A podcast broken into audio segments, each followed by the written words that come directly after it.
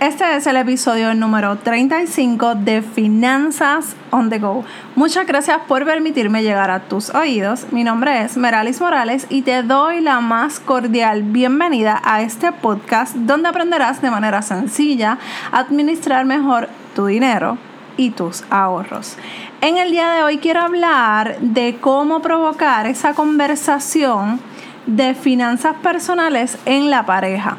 Recientemente eh, estuve en un taller, en agosto, estuve en un taller de alfabetismo financiero y varias personas mm, se me acercaron y me, me escribieron en cuanto a cómo provocar esa conversación. Así que tengo que traer este tema porque las preguntas no se hacen esperar y claro que no podía hacer este episodio sola, tenía que invitar a mi amado esposo José Pérez. Bienvenido.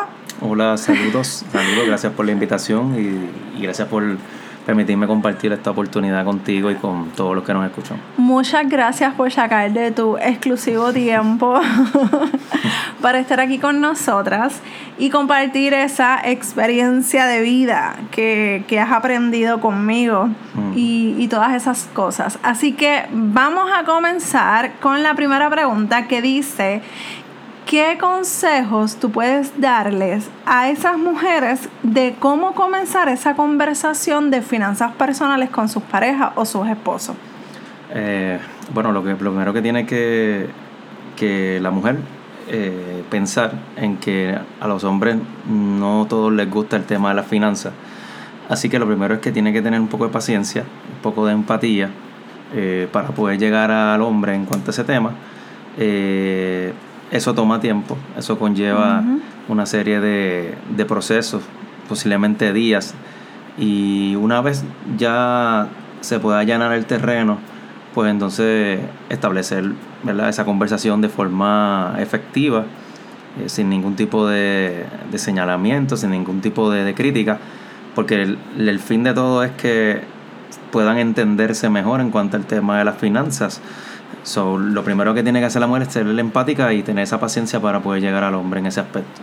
Y eso también le aplica a los hombres que le están hablando a sus esposas de finanzas personales o de que quieren organizar sus finanzas en la casa, porque la realidad es que todo con paciencia, con amor, con tranquilidad es que se puede llegar a acuerdo porque yo, ¿verdad? Nos hemos, eh, ya lo hemos mencionado en otro, en el otro episodio, uno de los primeros, que los voy a dejar la, la información en las notas del programa, en el que al principio de nuestras conversaciones de finanzas eran bien, bien estresantes porque no había esa, esa confianza, quizás esa, y había mucho señalamiento. Y, y, yo quería hacer unas cosas, tú querías hacer otras, entonces como que no nos poníamos de acuerdo y fue este provocaba muchas muchas discusiones entre nosotros. Eh, sí porque realmente a nosotros mm, especialmente en la cultura puertorriqueña latina no se nos enseña eh, desde pequeño a trabajar con nuestras finanzas. Y todo lo que nosotros aprendemos es pues a consumir a tener lo que, el dinero que tenemos a la mano utilizarlo eh, sin medida. Y entonces ya cuando uno entra en una relación de, de matrimonio pues la cosa cambia y entonces tenemos que hablar entonces no en forma singular, sino en forma colectiva. y, y, ese tema de hablar en forma colectiva, después que tú has aprendido una serie de, de, ¿verdad? de enseñanzas desde pequeño de forma individual, pues toma tiempo, toma tiempo transformar eh, esa, esa mentalidad. Así es.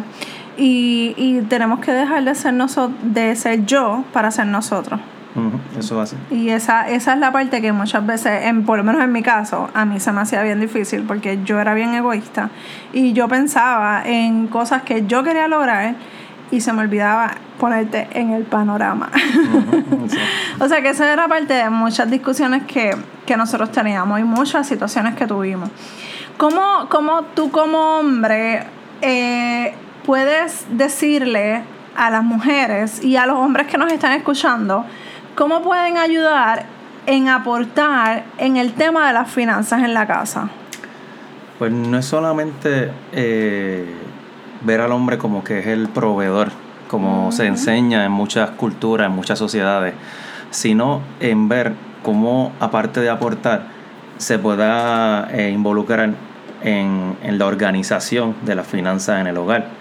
Porque en el caso mío personal, pues, yo no sabía realmente llevar mi, mi, estado de cuenta.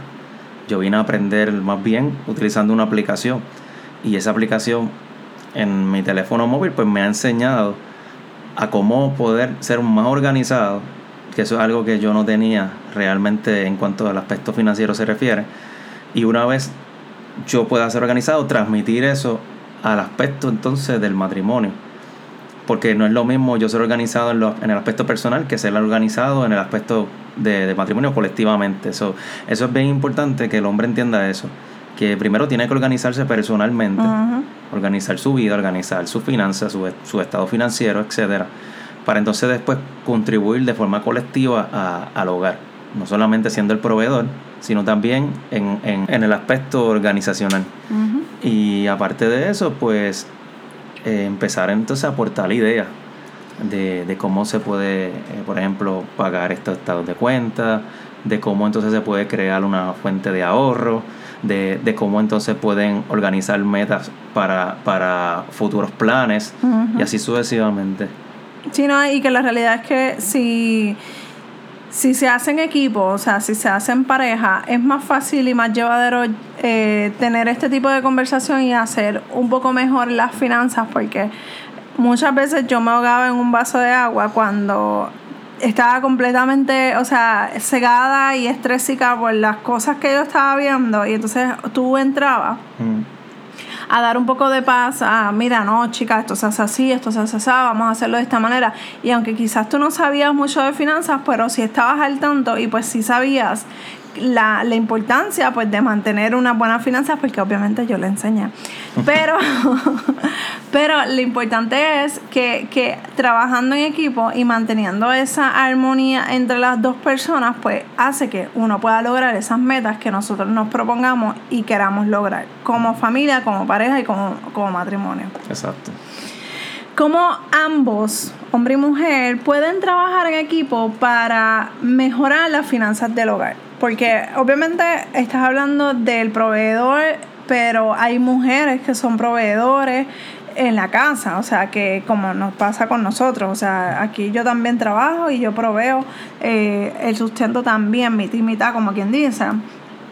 Pero en, el en ese trabajo en equipo que se necesita para, para mejorar las finanzas del hogar, ¿cómo, ¿cómo las dos personas pueden mejorar o trabajar para ello?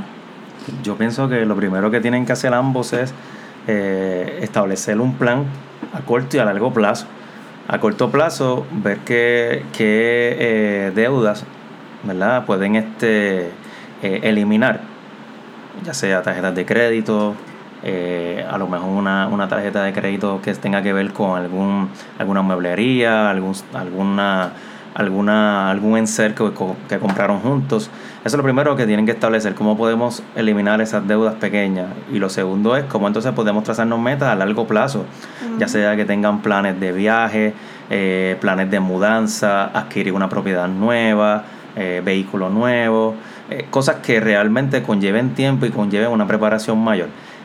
si ambas partes tienen la disposición de hacer eso, yo creo que se puede trabajar mejor en el hogar y especialmente cuando ya hay, hay hijos ¿verdad? por medio, el, el ejemplo para esos niños va a ser el cómo los padres pueden llevar un estado financiero mejor, porque entonces ese va a ser el modelo a seguir de su hijo.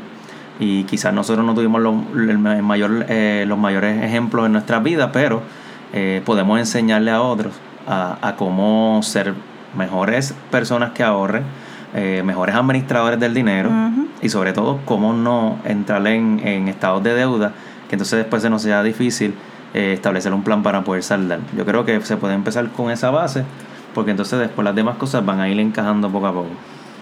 Oh my God, ese consejo estuvo maravilloso. Me siento muy orgullosa de ti, de todo lo que he logrado.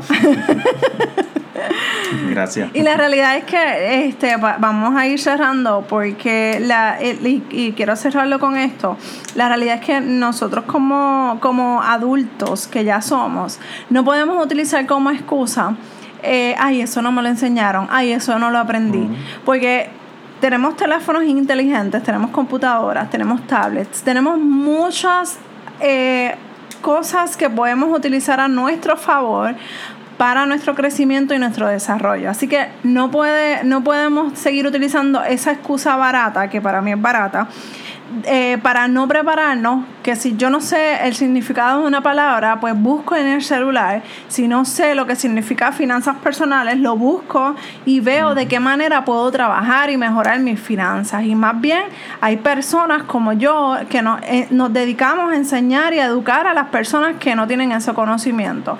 Así que si necesitas ayuda con tus finanzas personales, recuerda que aquí estoy para ayudarte. Me puedes conseguir a través de mis redes pero principalmente puedes conseguirme a través de meralismorales.com y allí vas a tener sin números de artículos que van a poder ayudarte a manejar mejor tus finanzas personales. Muchas gracias José por estar aquí conmigo. Gracias. Próximamente estaremos haciendo otro episodio porque hay muchas muy buenas eh, alternativas de temas como pareja que podemos seguir eh, incursionando aquí en el podcast, pero el, el tiempo apremia, así que quiero agradecerte por las cinco estrellas que estaré recibiendo de tu parte. Eso me ayudará a seguir llevando este tema tan importante a más y más personas, cambiando la vida financiera una persona a la vez. Un abrazo desde Puerto Rico y nos escuchamos en el próximo episodio de Finanzas on the Go. Bye. Bye. Bye.